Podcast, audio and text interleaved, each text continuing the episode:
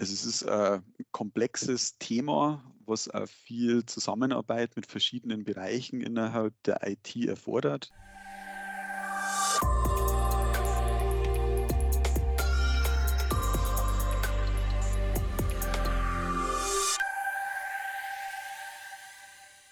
Hallo und herzlich willkommen zur aktuellen Folge unseres Drechselmeier Mitarbeiter Podcasts. Mein heutiger Gast ist Michael Sudok. Er ist als Azubi bei uns im Unternehmen gestartet und arbeitet mittlerweile im Team für die IT-Sicherheit. Schön, dass du heute da bist, Michael. Hallo, danke für die Einladung. Sehr gerne.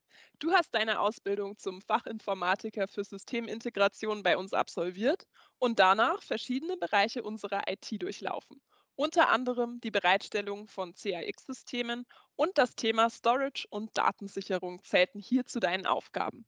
Wie kamst du denn zur IT-Sicherheit? Also 2014 konnte ich damals das Team CRX und ERP-Systeme übernehmen. Das habe ich dann geleitet bis 2019. 2019 kam dann innerhalb von der IT-Infrastruktur größere Umstrukturierung. Ähm, da ist dann das CRX-Thema rausgegangen und dadurch konnte ich dann zusätzlich das IT-Security-Thema bei mir übernehmen. Bei IT-Sicherheit denken vermutlich die meisten erstmal an unsichere Passwörter. Was beschäftigt euch denn darüber hinaus? Also insgesamt ist natürlich das IT-Security-Thema ein sehr breites Feld. Wir unterstützen da in allen Aspekten der IT überall, wo das, das Thema Sicherheit benötigt wird und geht natürlich dann von der Netzwerksicherheit bis zur Applikation, bis zu den Endgeräten. Und insbesondere ist natürlich da die ganze IT-Infrastruktur mit dabei, mit den Servern, mit den Clients, mobilen äh, Endgeräten, aber natürlich dann auch die ganzen Applikationen, Cloud-Anwendungen. Das klingt auf jeden Fall nach einem sehr abwechslungsreichen Job. Wie stellt ihr denn fest, dass es Sicherheitslücken gibt? Also das ist äh, kontinuierlicher Prozess, zum Teil äh, aus natürlich unserem Daily Business, den, den Analysen, die unser Security Operations Center durchführt, aber natürlich auch über Incidents, die von den Usern oder von den IT-Kollegen festgestellt werden, aber natürlich auch über sogenanntes proaktives Hunting, um dann auch kritisches Verhalten in unseren Systemen zu erkennen. Zusätzlich machen wir auch sogenannte Schwachstellen-Scans auf unsere IT-Systeme und haben dann noch mal die externe Sicht über sogenannte Penetration-Tests, um da noch, auch nochmal weitere Risiken zu identifizieren. Das heißt, ihr setzt an vielen verschiedenen Punkten an und jeder Mitarbeiter hat eben auch die Möglichkeit, aktiv mitzuwirken und zum Beispiel verdächtige E-Mails zu melden oder sich eben sichere Passwörter zu geben. Da muss ich jetzt auch nochmal nachhaken. Ist dein eigenes Passwort denn sicher und hast du da Tipps? Also mein eigenes Passwort meiner Meinung nach sicher und ich denke, die, die Regeln für sichere Passwörter sollten mittlerweile auch gut bekannt sein.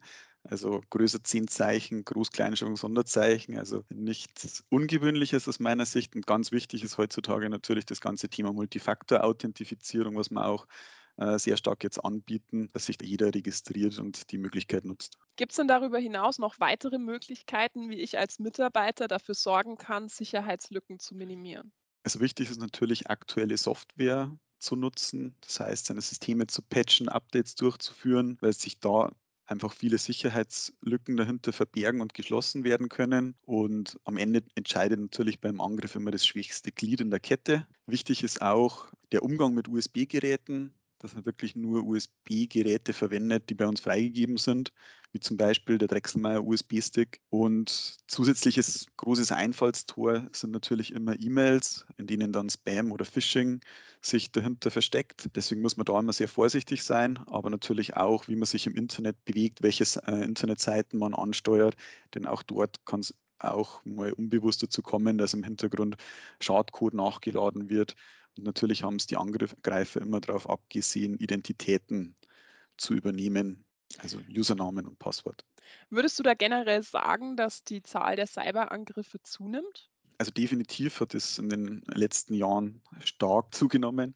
Es werden auch die ganzen Angriffe, egal ob das über E-Mail ist oder andere Methoden, sind immer sehr zielgerichtet, sehr maßgeschneidert, natürlich auch auf die jeweilige Branche oder auf das Unternehmen. Und wie ist es bei dir persönlich? Was interessiert dich denn eigentlich so an diesem Thema Cybersecurity? Also es ist ein komplexes Thema, was auch viel Zusammenarbeit mit verschiedenen Bereichen innerhalb der IT erfordert. Das heißt, viel Kommunikation ist notwendig. Es ist ein ein spannendes Thema und wird aus meiner Sicht in der Zukunft auch immer immer wichtiger, zumal durch das ganze Thema Digitalisierung sich der Sicherheitsperimeter verschiebt. Früher hat man klassisch das Rechenzentrum geschützt oder den, die Internet-Firewall, weil das dieser Perimeterübergang war in das, in das eigene Netz. Und heute durch diese hybriden Landschaften mit Cloud-Anwendungen, On-Premise-Anwendungen ähm, hat sich der Perimeter verschoben und man muss sehr viel stärker auf die Sicherheit natürlich nochmal achten.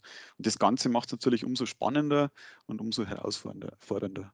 Ich könnte mir jetzt auch vorstellen, dass man, wenn man täglich daran arbeitet, Sicherheitslücken zu schließen, man dann irgendwie auch einen ganz anderen Umgang mit elektronischen Geräten und Daten hat. Ist es bei dir so?